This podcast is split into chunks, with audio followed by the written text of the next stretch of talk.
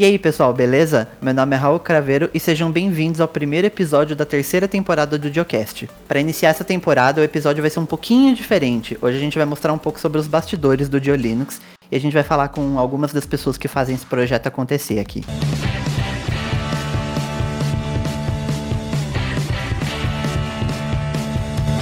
E se o seu e-mail tá um caos, todo desorganizado e tá difícil de fazer o seu trabalho, o nosso patrocinador de hoje pode te ajudar com isso. O Sanebox, ele é uma inteligência artificial para o seu e-mail que ele aprende conforme o seu uso.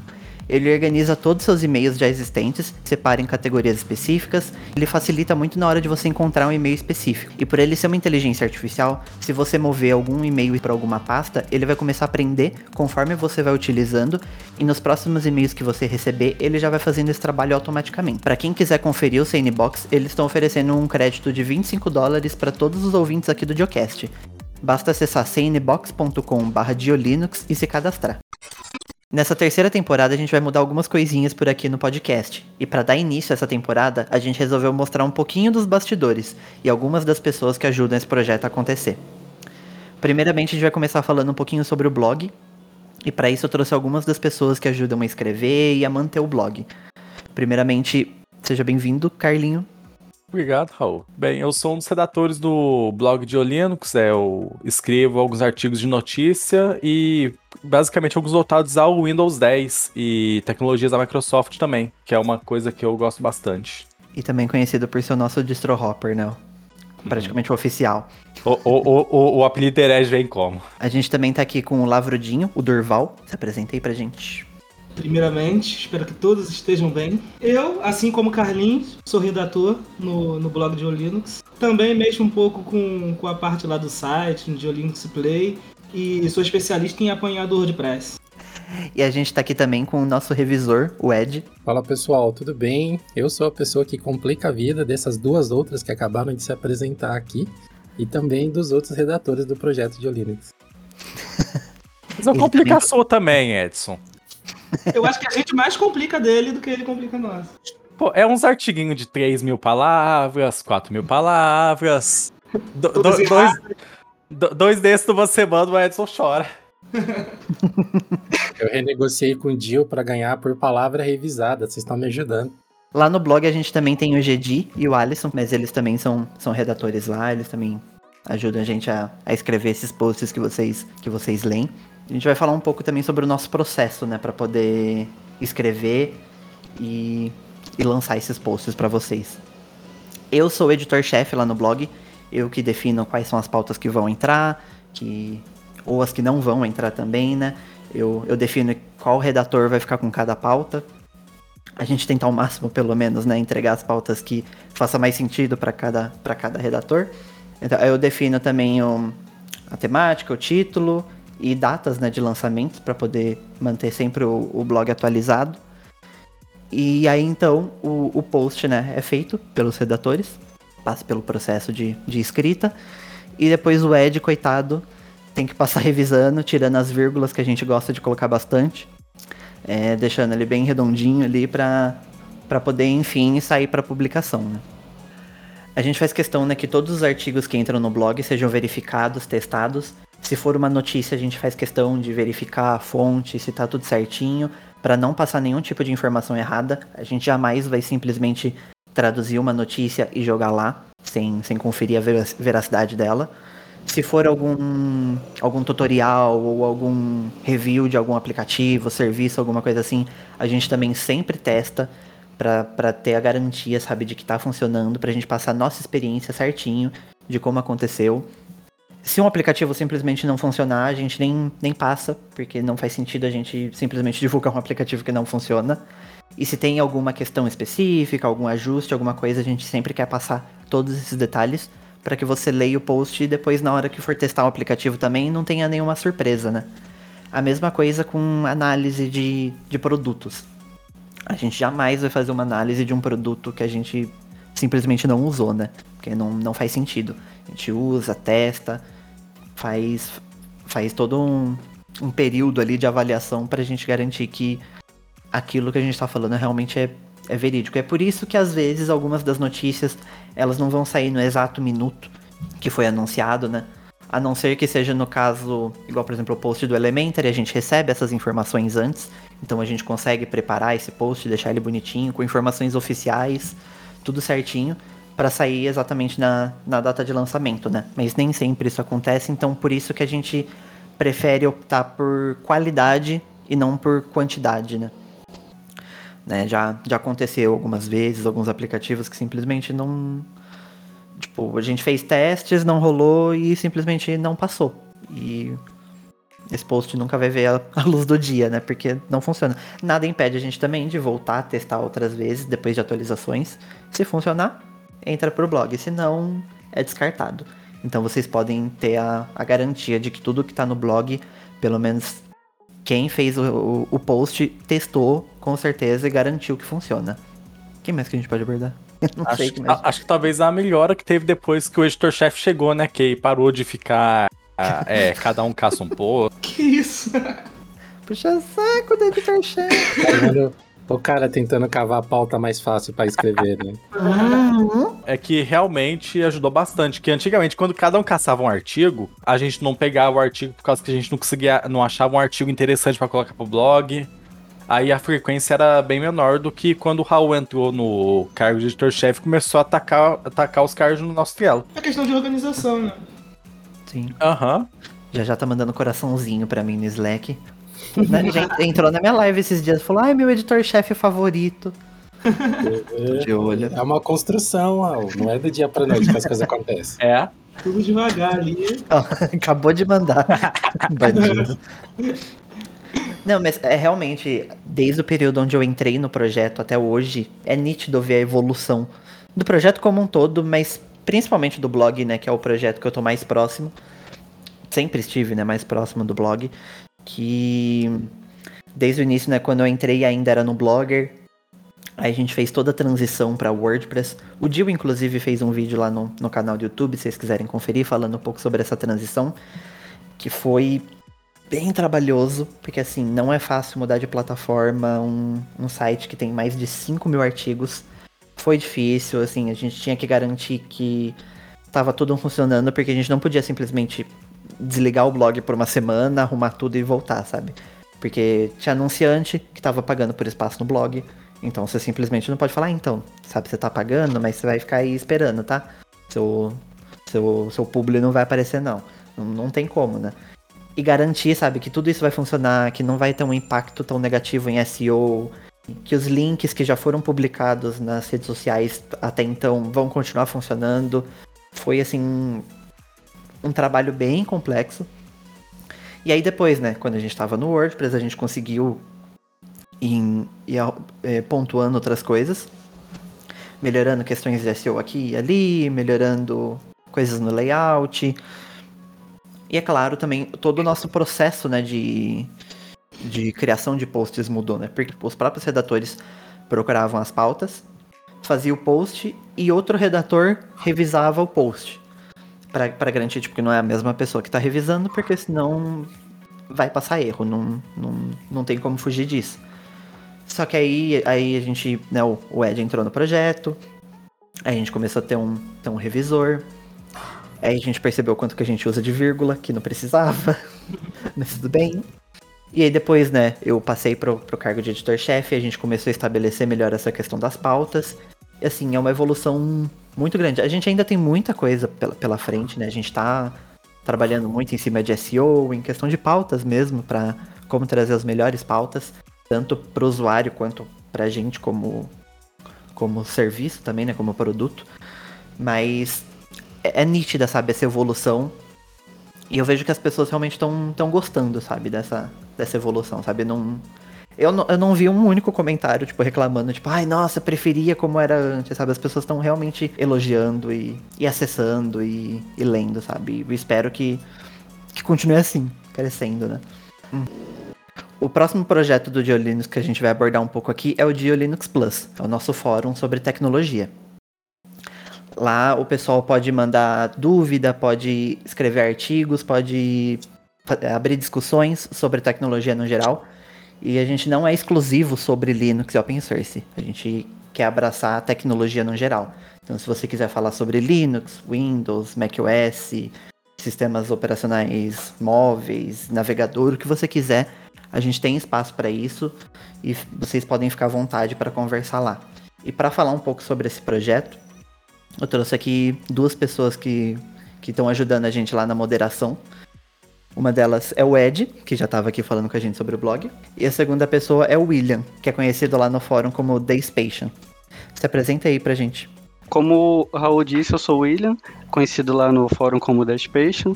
Eu atuo na moderação e muita gente também da antiga deve me conhecer também pela quantidade de comentários que, que eu faço lá no fórum. Tento interagir bastante com o pessoal, principalmente observando também o que cada um diz e vendo também algumas coisas que podem relatar um pouco sobre a vida, até mesmo pessoal da pessoa. Ter essa aproximação com a pessoa, com o indivíduo em si.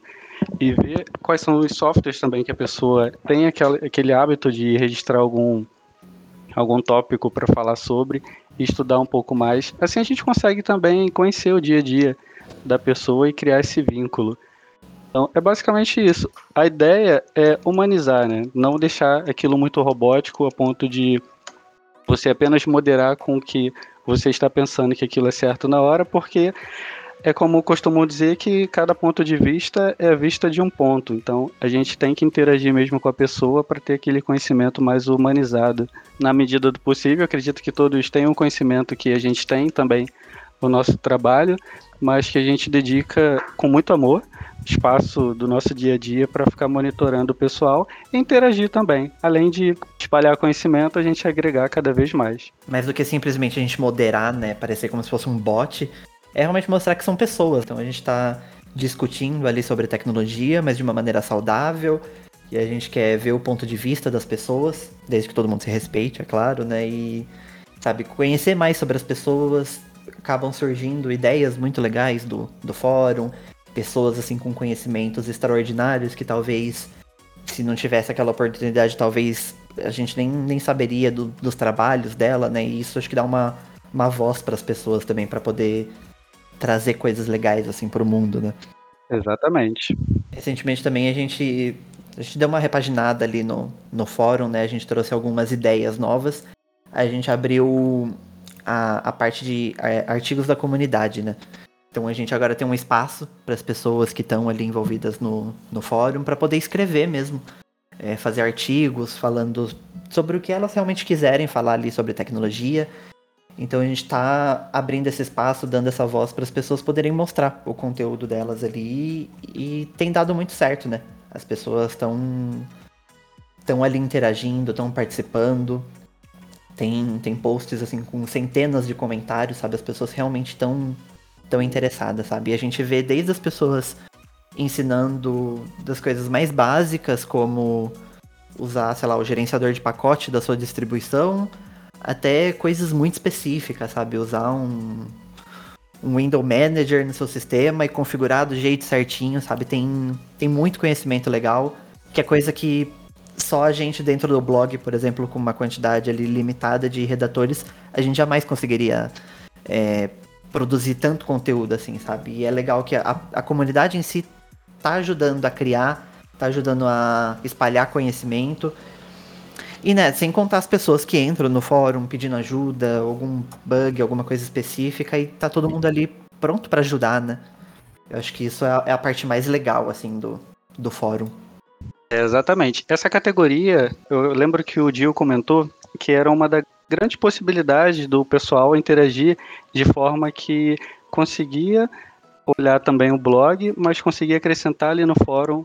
Eventualmente, as pessoas ficam enviando sugestões de tópicos e de dicas que poderia ser abordado no fórum e, aliás, no blog, mas obviamente, como você comentou, não teria como criar um, um novo tópico lá no nova publicação no, no blog.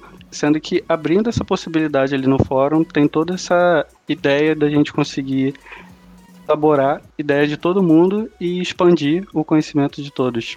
É, acho que isso é uma, uma ótima maneira de democratizar, né? O acesso ao conhecimento, o acesso à tecnologia. Assim, é um, é um negócio que eu acho muito legal, assim, que, que o fórum proporciona. E tem uma outra categoria também, né, que a gente tá querendo divulgar cada vez mais, A gente quer abrir ela para conhecimento de todo mundo, que é a parte de, de mural, né, de empregos. Então, para quem estiver precisando de um emprego, quem está desempregado nesse momento ou quer se realocar no mercado, pode fazer uma publicação lá, pode falar um pouco sobre o que você faz, deixar currículo, um portfólio, o que você achar que for agregar para isso. E também pro outro lado da, da história também, né? Se você tem uma empresa que está contratando, se você conhece alguma vaga, quer divulgar uma vaga, é, qualquer coisa assim do tipo, também tem esse espaço para poder divulgar. E uma coisa também que é bom de destacar é nessa parte de mural é que, por mais básico que possa parecer, algumas pessoas deixam de colocar algumas informações, como link para um perfil do LinkedIn, ou até mesmo um link para um trabalho que a pessoa eventualmente fez, como um, um site ou web design, ou qualquer coisa que dê a entender que aquela pessoa tem um link para que a gente possa entrar em contato ou até mesmo buscar as características que aquela pessoa tem. Porque quando a pessoa cria um tópico lá dizendo gostaria de ter emprego na área de TI, fica muito vago. Aquela pessoa por mais que tenha uma empresa querendo contratar, ela não vai perder o tempo de apenas olhar aquele perfil vago e tentar encontrar uma forma de ter o contato com aquela pessoa, se tem um outro tópico que a pessoa colocou todas aquelas informações. Então, parece óbvio, Sim. mas muita gente deixa muito vago. Sim, é porque não dá para esperar que o que o, a pessoa que for contratar, ela vai atrás de descobrir as informações, sabe? Mesmo se, mesmo se você, tipo, por exemplo, você não tem um portfólio, você não. É seu primeiro emprego na área. Sabe, deixa bem claro, tipo, estou procurando um primeiro emprego na área, tenho, sei lá, conhecimento de tal coisa, tal coisa, eu estudei isso aqui, sabe? Mas deixa bem claro, mesmo que seja que você não tenha grandes experiências, sabe? Deixa bem claro. É, esse tópico de emprego é, é um tópico que eu reservo um, um período do meu dia para dar sempre uma checada nele, sempre tem alguma informação nova.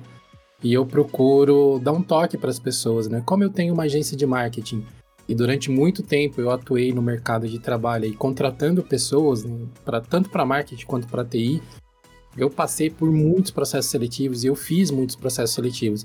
Então eu olho muitas vezes as postagens que as pessoas colocam lá e já dou uma dica. Eu falo, ó, oh, cara, faltou essa informação aqui. Você tem um link de portfólio? Deixa o link do seu e-mail. Você tem LinkedIn? Ou se você é um programador, você tem GitHub? Linka as principais informações para facilitar a empresa ou um possível interessado em te encontrar.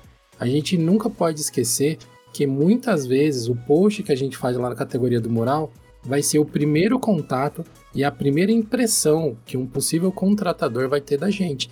Então a gente tem que fazer o possível para passar a melhor impressão que a gente conseguir passar. E ter ou não ter experiência não é necessariamente um problema, porque muitas vezes você não tem experiência, mas você tem potencial.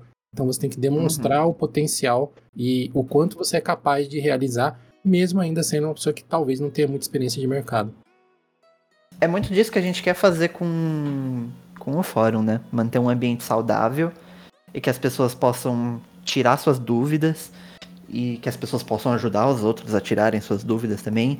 Isso de uma maneira organizada ali, que qualquer outra pessoa que tenha essa dúvida na hora que for pesquisar já encontra essa resposta, sabe? Que se ela precisa ali no momento, ela já encontrou a resposta.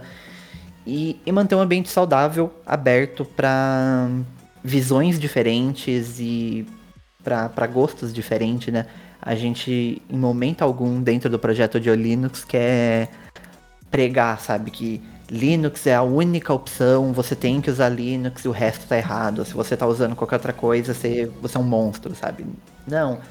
A gente quer é, mostrar realmente a, a questão da escolha, né?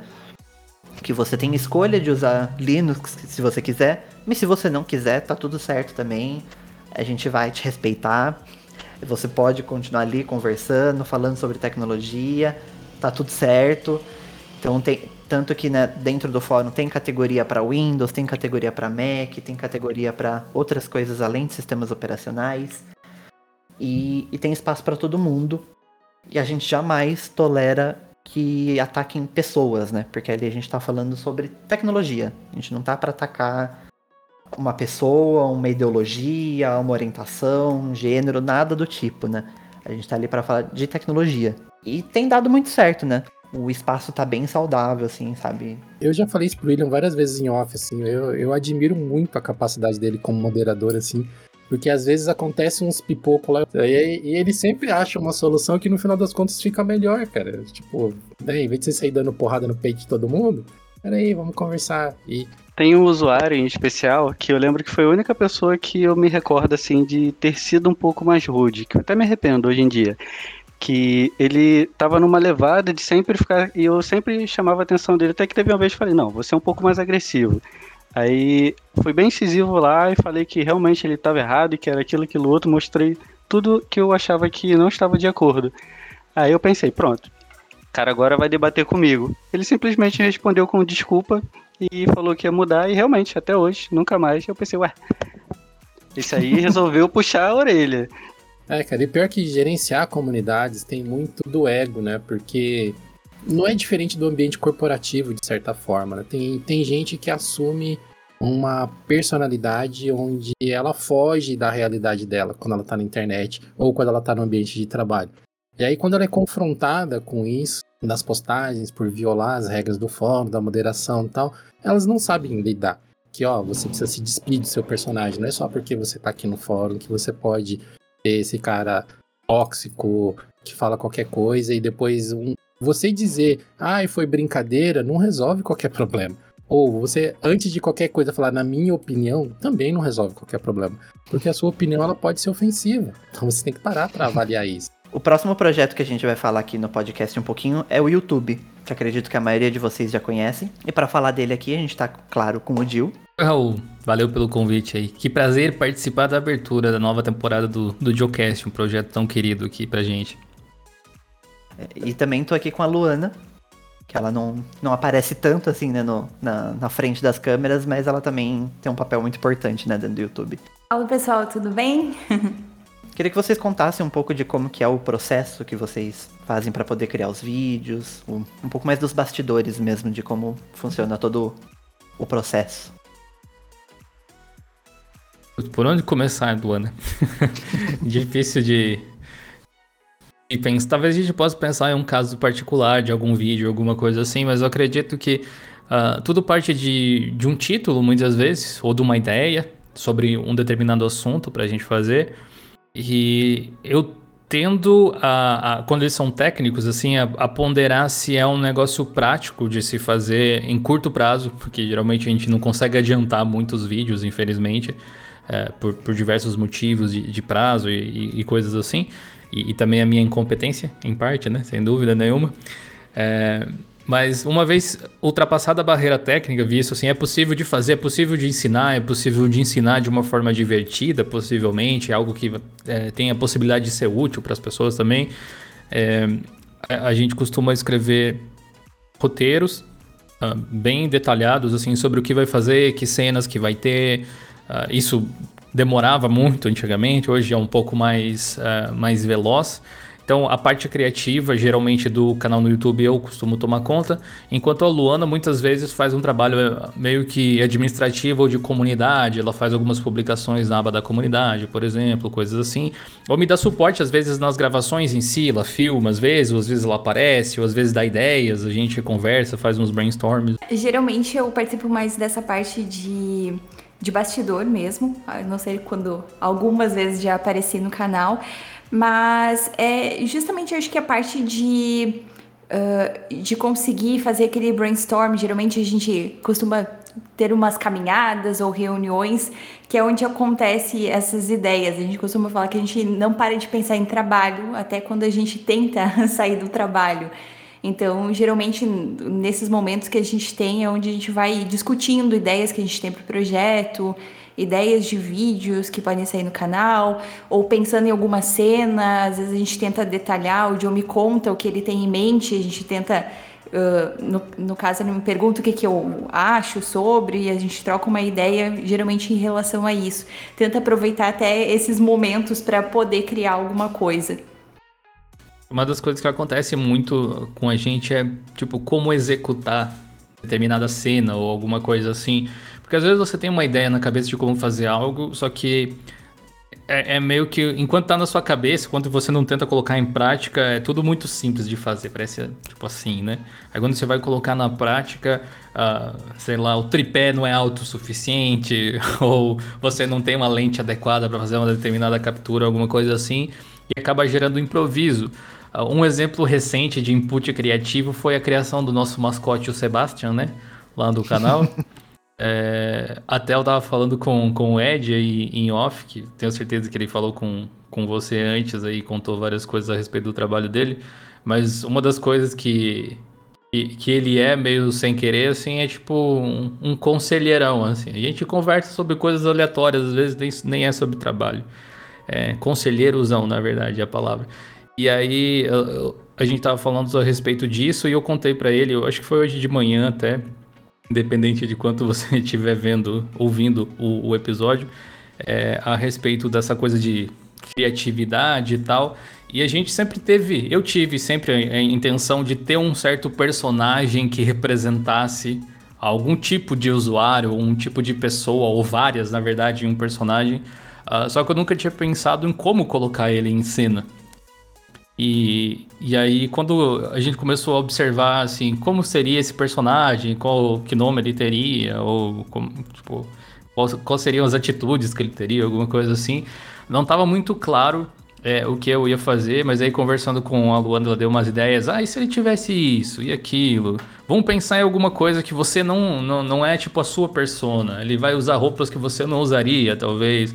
É, ou, ou vai fazer coisas que você não faria para alguma coisa diferente assim, sem uh, nenhum tipo de juízo de se é certo ou se é errado. Simplesmente uma pessoa diferente. E aí acabou nascendo o Sebastian, baseado em ideias que ela teve sobre o que colocar, tipo, a correntinha que ele usa, ou a cor da camiseta também, assim e tal. Acho que a Luana até pode falar daquele dia, foi interessante. Foi numa caminhada, justamente. É, eu tava pensando justamente como, imaginando o oposto total do Jonathan, que seria essa pessoa. Então, tudo, eu pensava numa característica dele e tentava procurar alguma coisa oposta, assim, totalmente oposta. E claro que a gente tivesse em casa, porque a gente precisava naquele dia específico gravar assim para o mesmo dia. Então tinham que ser todas coisas que estavam ali perdidas aqui por casa. Mas foi, foi bem interessante assim a gente ir catando e todo esse processo de tentar montar um, um gêmeo não idêntico do Jonathan. Mas foi nesses momentos a gente, que a gente vê assim que realmente a gente gosta assim e se diverte bastante com o nosso trabalho. Não, é, e o, o Sebastian realmente acho que ficou bem divertido, sabe? Eu já vi outras pessoas também falando por aí, é, já vi gente falando até nas minhas redes vindo falar do Sebastian, sabe? Realmente acho que a galera curtiu bastante. E assim, cada vez que aparece, né, eu, eu, começo a rir, sabe? Eu consigo imaginar uma pessoa muito específica, sabe, no Sebastian. e, e, é engraçado realmente porque você olha e você fala, tipo, não é o Jill, sabe? É, é, é completamente diferente, né? Mas acho que é isso que dá graça também né, do personagem, porque é um total oposto mesmo. Isso aí é, é eu tirando da cartola os meus dotes de atuação, Raul. é, eu acho que só funciona porque é escrachado assim mesmo. Se eu tivesse que de fato atuar, não ia dar certo, né? Mas é, é, é tipo uma brincadeira com, com alguns estereótipos ali que tem. E, e, a ideia é que ele seja um personagem mudo, né? Que ele não, não, é, não é que ele seja efetivamente mudo, mas na, na, nos vídeos ele nunca vai falar, pelo menos a princípio. De repente a gente muda de ideia. Mas ele não deve nunca falar. Inclusive, o nome Sebastian, uma curiosidade pra galera que tá ouvindo, veio é, da gente pensar assim, em certos estereótipos. Primeiro tinha o, o a questão de ele não falar, então, que, que personagem que, que não fala, né? Eu queria um nome que não fosse em português para que as pessoas não se relacionassem, não dissessem, olha lá, você é o personagem, sabe? Sebastião é menos provável que tenha alguém no Brasil que tenha esse nome. Não é impossível, mas é, é menos provável. É... E aí, eu tinha pensado no Charles Chaplin, que, que nome eu poderia dar para ele, Charles, alguma coisa assim. Mas eu pensei, não, Charles é muito príncipe, né? É, não, não tá exatamente no, no, no, que eu queria. Aí eu pensei num, num, outro ator que eu sou muito fã, que é o Rowan Atkinson, que o pessoal aqui no Brasil talvez conheça pelo Mr. Bean. E o nome Sim. do meio dele é Sebastian, justamente. Rowan Atkinson é, é o tipo nome artístico. E aí eu pensei, hum, aí tá. E aí o resto da, da caracterização, em parte, tinha também a ver com o, o Linus Sebastian, do Linus Tech Tips, por causa do boné, dos brincos e tal. A intenção era que o Sebastian tivesse brincos. Ele não teve, não tem ainda, talvez um dia ele põe, não sei se tiver oportunidade. Mas, mas meio que saiu dessa mistura, assim, de coisas. E ele também é um, um, tipo de usuário que eu já vi diversas vezes por aí, assim, que é, aquela, que é aquele tipo de pessoa que talvez goste de tecnologia, mas nunca realmente tirou tempo para estudar, então é totalmente superficial, assim, e usa a tecnologia de um jeito muito diferente do que a forma com que a gente costuma mostrar no canal. Então, uma forma de criar uma coalizão aí de universos. Não, e é muito legal também que ele traz um dinamismo, né, para os vídeos, sabe? Traz. Foge muito daquele formato, né? De você falando com a câmera e mostrando as coisas, né? Dá pra criar toda uma história, né? Fazer o storytelling é. ali. Dá pra, tipo, trazer uma pitada de humor também, porque querendo ou não, não tipo, é engraçado, sabe? E é, é principalmente um... esse o motivo. É uma pitadinha de humor que às vezes falta. Eu queria saber para quem o Sebastian mandou nudes no último vídeo. Então, não, aquele celular que ele tava usando, eu acho que pra ninguém. eu, eu vi aquela cena e comecei a rir tanto. É, eu até fiquei pensando em como que eu ia fazer a cena em si, porque era um dia que eu tava muito cansado, eu não tava muito assim da zoeira para fazer a uhum. gravação. E até como, como ia ficar no, no corte final, porque era uma tomada maior, tipo, que mostrava mais, digamos assim da, daquele processo, mas eu decidi, tipo, dar um close para evitar qualquer problema com o YouTube, eventualmente, vai saber. E, e aí ficou só na imaginação das pessoas, o que geralmente é um, um humor um pouco mais sutil, acho que fica até melhor, né? Pega na hora ali, mas tipo, não, meio que não domina o vídeo, né? Não vai, tipo, o vídeo vai virar sobre aquela cena, né? Mas, tipo, realmente Sim, foi, foi muito engraçado, sabe? Aquela é, parte especificamente eu ri tanto, sabe? Achei muito engraçado. A própria presença do Sebastian aí é pensada para ser uma inserção de poucos segundos, assim. Até porque dá um trabalho desgraçado para fazer. Tem que puxar o diploma do curso de Wolf Maia, né? Pra trazer toda a atuação. É, né? é, tem que incorporar o personagem, né? Mas queria falar também um pouquinho sobre as redes sociais, né? Que a, Lu, a Luana agora, né, tá, tá responsável pelas redes sociais. Queria saber um pouquinho mais sobre o processo, como que você faz para criar. Na verdade, acho que o Diolinux está em praticamente todas as redes sociais. Estou pensando que a gente está no Twitter, tem página no Facebook ainda. Mas o nosso foco tem sido o Instagram. A gente começou, na verdade, até recentemente a produzir conteúdo focado para o Instagram, justamente para trazer um pouquinho mais de bastidores e um conteúdo que fosse possível de consumir de uma forma um pouco mais rápida do que muitas vezes é um texto no blog ou um vídeo no YouTube. Justamente para trazer essa proximidade que muitas vezes a gente não não consegue de outra forma, né? Mostrar para o pessoal que o que, que a gente está fazendo, quem que está envolvido no projeto.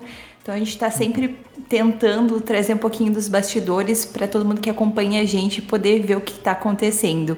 O Instagram também, além de trazer essa proximidade, mostra, né, que o, o projeto tem muitas pessoas participando, né? Que é o, o que esse episódio, inclusive, aqui está mostrando, né? Não é, não é um trabalho simples. Tem muitas pessoas que têm essa, essa visão, né, de que trabalhar com conteúdo é simples, é simplesmente você gravar um videozinho de 20 minutos e acabou, sabe? Colocou no ar. Não é tão simples, são vários passos, vários projetos e são várias pessoas envolvidas nisso, né? Tem muita gente trabalhando para fazer isso acontecer. E o Instagram também tá servindo, né, para mostrar que todas essas pessoas e tudo que tem sido feito, né? Inclusive, uma coisa que eu gostaria de saber é se o Sebastian vai fazer dancinha no TikTok em algum momento, né? Se tiver TikTok, com certeza o Sebastian Gay vai cuidar. Provavelmente. É, no, no, no, caso do, do, Instagram, curiosamente, ele tem sido pra gente aqui, pra, in, mais internamente, digamos, eu e a Luana, quando a gente conversa sobre isso, até motivo de bastante debate sobre como levar para frente, sabe? A gente já fez algumas mudanças desde que nós começamos, porque Uh, a princípio, o Instagram era uma rede social só minha, não, não existia o do, do que era arroba Jonathan Simeone, ainda existe, a gente publica sempre coisas lá. É, é, notável, até foi demorado a necessidade de se ter um da própria empresa, do projeto em si, porque definitivamente eu não sou o projeto, apesar de eu dar cara para ele muitas vezes por causa dos vídeos. É, o projeto ele é composto por como o Raul falou, diversas pessoas. E a gente precisava meio que retratar um pouco disso. Ao mesmo tempo, a gente gostaria de criar um conteúdo para o Instagram que fosse único. Sabe? Que a gente não, não, não fosse algo copiado, não fosse algo feito assim nas horas vagas. Realmente, a, a Luana tira um tempo todo dia para fazer é, as artes que vão tanto para o meu Instagram, que ela ajuda a alimentar também, quanto para o Instagram do perfil do Diolinux. Inclusive, sigam lá, né? Diolinux no Instagram. É, e isso tem dado bastante trabalho, bastante discussão sobre o design, que coisas, a, que coisas a gente vai seguir, que tipo de conteúdos vamos trazer, como é que a gente vai atingir determinado público. E, e no fim das contas é uma empresa também, então a gente fica sempre olhando ali as métricas, vendo o que está funcionando, o que, que não está funcionando, o que gera muito estresse, é difícil muitas vezes, como o Raul falou, mas eu sempre penso que uh, qualquer trabalho geraria estresse, muito provavelmente, Deve ter algum aí que não gera, mas eu não conheço. Mas provavelmente qualquer trabalho que eu faria geraria estresse. E eu fico super feliz que eu possa me estressar com coisas desse tipo. que eu gosto muito de fazer. Que trazem muita alegria para mim. E, e, eu sei que trazem uh, traz alegria para as outras pessoas. E às vezes não só alegria, felicidade ou diversão, mas também traz conhecimento, traz oportunidade. É um combo super bacana. Um dos projetos mais recentes que a gente tem dentro do projeto de Linux é a nossa newsletter que toda sexta-feira a gente dispara um e-mail no período da manhã, contando algumas das principais notícias que aconteceu no mundo da tecnologia, de Linux e open source, diretamente no e-mail do, dos usuários. Um dos principais responsáveis pelo, pela newsletter é o Edson, que está aqui com a gente também, que já apareceu em alguns outros projetos também, mas fala um pouco mais pra gente aí sobre a newsletter. Então, o projeto da newsletter ele é bastante interessante, porque ele é uma, uma das poucas possibilidades que a gente tem de falar de coisas não necessariamente circularam já nos outros projetos, né? no blog, Instagram. Eu, como um dos principais redatores ali dentro do texto da newsletter, eu procuro coisas que atendem a curiosidade, principalmente do pessoal que frequenta o fórum. Procuro quais são os principais temas que eles gostam de puxar papo no fórum. Sempre tem que encaixar isso na newsletter para que eles se identifiquem e agreguem valor também. E a newsletter ela tem um grande diferencial que tem conteúdo que é escrito exclusivamente para a Então, se você ainda não assina, está deixando de aproveitar Inclusive, né, para quem quiser assinar a newsletter, é diolinux.com.br newsletter. Só cadastrar o e-mail lá, você vai receber toda sexta-feira no seu e-mail um, um resumão das notícias aí. Tem bastante coisa legal. Acho que é bem interessante, sabe? Dá pra. É, vale dar uma olhada, né? Um outro projeto que a gente tem aqui dentro do Diolinux é esse que vocês estão ouvindo aqui, né? O Diocast, o nosso podcast sobre tecnologia que a gente está começando a terceira temporada. Inicialmente o, o, o, podcast ele era uma versão em áudio das lives que a gente fazia toda sexta-feira no canal do YouTube, que era o de Linux Friday Show. Aí depois de um tempo ele entrou num hiato. Aí a partir da segunda temporada eu tomei a ancoragem do projeto e a gente mudou um pouquinho o formato, onde a gente faz conteúdo original aqui pro, pro podcast, que você consegue ouvir em todas as plataformas de podcast, seja Spotify, Pocket Casts, Google Podcasts, é, qualquer plataforma a gente está disponível. E agora a gente finalmente está começando a terceira temporada, que está mudando também algumas coisinhas. O, o próprio Edson, que está aqui, né, conversando com a gente também, ele está agora na, na parte da edição do podcast.